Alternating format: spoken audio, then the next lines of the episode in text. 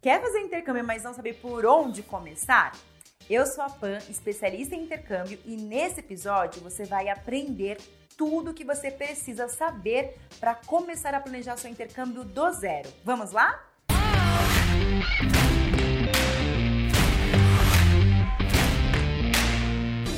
E sabe aquele seu sonho de fazer intercâmbio que tá lá na gaveta, guardado, que você pega, lê, você escreve, apaga, escreve de novo e até hoje não teve coragem de tirar ele do papel? Então eu vim te dizer que é hoje. Hoje você vai tirar esse sonho engavetado e tornar ele um plano concretizado. Pois é, eu vim te contar um passo a passo, te mostrar todo o caminho de como começar um planejamento de intercâmbio do zero até atingir a fluência do inglês. E aí, bora colocar os planos em ação? Então cola aqui comigo! Para começarmos então, o mais importante é você entender que o intercâmbio ele é simples desde que tenha um ótimo planejamento. E você pode planejar sozinho ou com a ajuda de um especialista, de uma pessoa que já viveu toda a experiência, conhece todo esse processo e vai te ajudar a tornar um caminho muito mais fácil. Por exemplo, aqui na Fluency Pass, nós temos especialistas que já viveram essa experiência e vão te ajudar de uma forma gratuita. Além disso, também aqui nós temos outras flexibilidades como forma de pagamento ou até mesmo para você que está querendo embarcar somente em 2023. Agora eu te pergunto, e aí, o que está faltando para você tornar o seu intercâmbio uma realidade? Deixa aqui nos comentários que eu quero saber sobre isso, hein? E para você entender em detalhes, eu separei em oito simples passos para que você consiga anotar tudo certinho e já toque esse planejamento. Bom, e se você está assistindo esse vídeo, parabéns! Você já está se encaixando aí no primeiro passo desse planejamento, que é buscar informações iniciais. Como o intercâmbio ele vai além de uma simples viagem, há muitos detalhezinhos que se você não fizer uma boa pesquisa, pode atrapalhar no seu real objetivo do intercâmbio. Hoje nós contamos ao nosso favor a internet, um local cheio de informações mais técnicas, mas que também contém muitas fake news. Então, aí é recomendado que você busque sim a ajuda de um profissional, uma pessoa especializada sobre o tema, ou até mesmo buscar em sites, em blogs, assuntos especializados sobre intercâmbio. E aproveitando essa dica, vou deixar aqui na descrição desse vídeo o nosso blog, o blog da Fluency Pass. Lá tá cheio de notícias e novidades para te preparar para o próximo passo. Passo número 2: definir o tempo do seu intercâmbio. Bom, essa é uma questão muito pessoal porque depende muito de intercambista para intercambista, depende de vários fatores. Mas aqui na Fluency Pass, como nós sabemos que a experiência do intercâmbio vai além da sala de aula, nós aconselhamos que você reserve no mínimo duas semanas de experiência lá no país. Agora, se você pode e vai ficar mais tempo, melhor ainda tudo para melhorar a sua fluência no inglês. Além disso, quanto mais tempo você estudar, maior o desconto. Isso porque as escolas elas cobram por semana. Então, quanto mais semanas você estudar, mais o desconto você vai ter por semana. Fica mais barato, ou seja, você economiza e ainda pode dedicar mais tempo no país. Agora, se o seu prazo realmente é limitado, só tem duas semanas por conta de férias do trabalho ou até mesmo da faculdade, não tem problema. O mais importante é você viver essa experiência no exterior. Qualquer experiência é válida lá fora. Depois de termos feito as pesquisas iniciais, ter entendido ali quanto tempo que você pode ficar no país, agora é hora de você entender qual é o real objetivo do seu intercâmbio. E aí falamos do terceiro passo, objetivo da viagem. Como eu já comentei, a experiência do intercâmbio é totalmente diferente de uma experiência de viagem.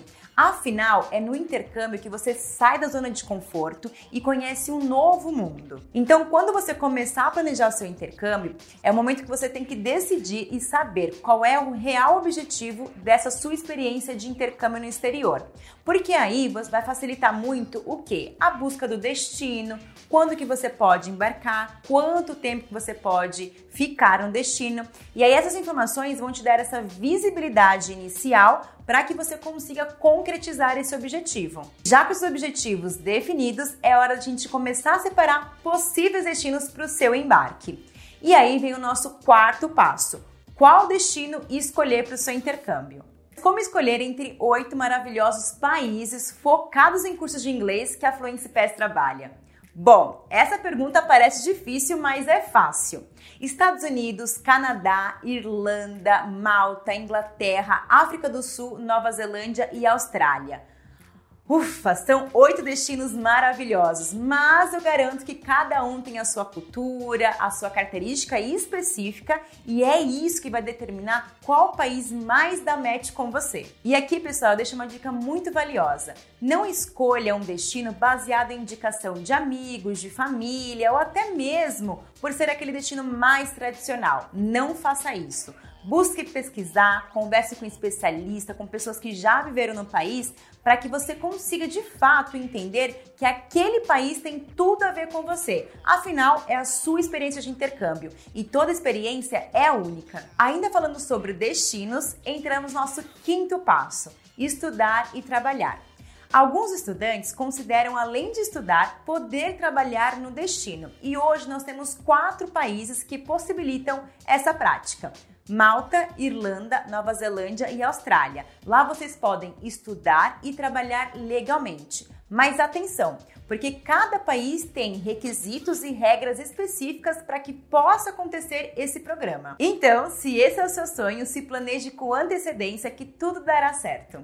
O próximo passo, após ter definido já o destino, quanto tempo vocês querem ficar, qual é a data de embarque, chegou o momento de escolher qual é o tipo de curso que você vai investir nessa experiência no exterior. E para escolher o curso, a dica é: qual é o momento da sua vida que você está agora?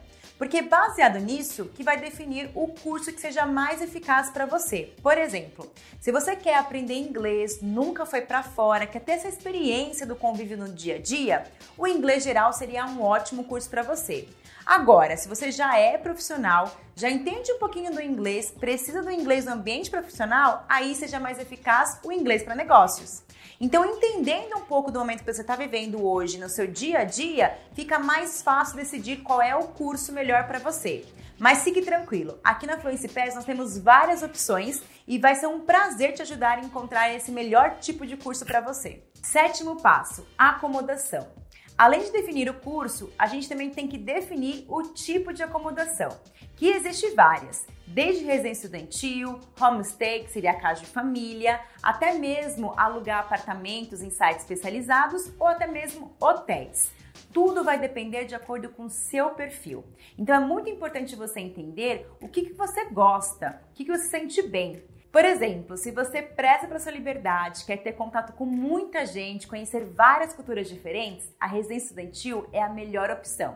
Agora, se você quer ter aquele sonho de ter o contato 24 horas com o convívio do país, com a cultura do país, talvez uma casa de família seja mais adequado para você nesse momento. E é claro que esses tipos de acomodação sempre tem os dois lados, o positivo e o não tão positivo. Mas também tem uma diferença de preços, dependendo do país. Talvez fique mais barato uma casa de família, uma residência estudantil. Então é muito importante que você entenda se você prefere a sua privacidade ou se você topa compartilhar para dar uma economizada e aproveitar um pouco mais o país. De qualquer forma, o mais importante é você escolher uma acomodação que seja de acordo com o seu perfil. E chegamos no último passo, mas não menos importante: o planejamento financeiro.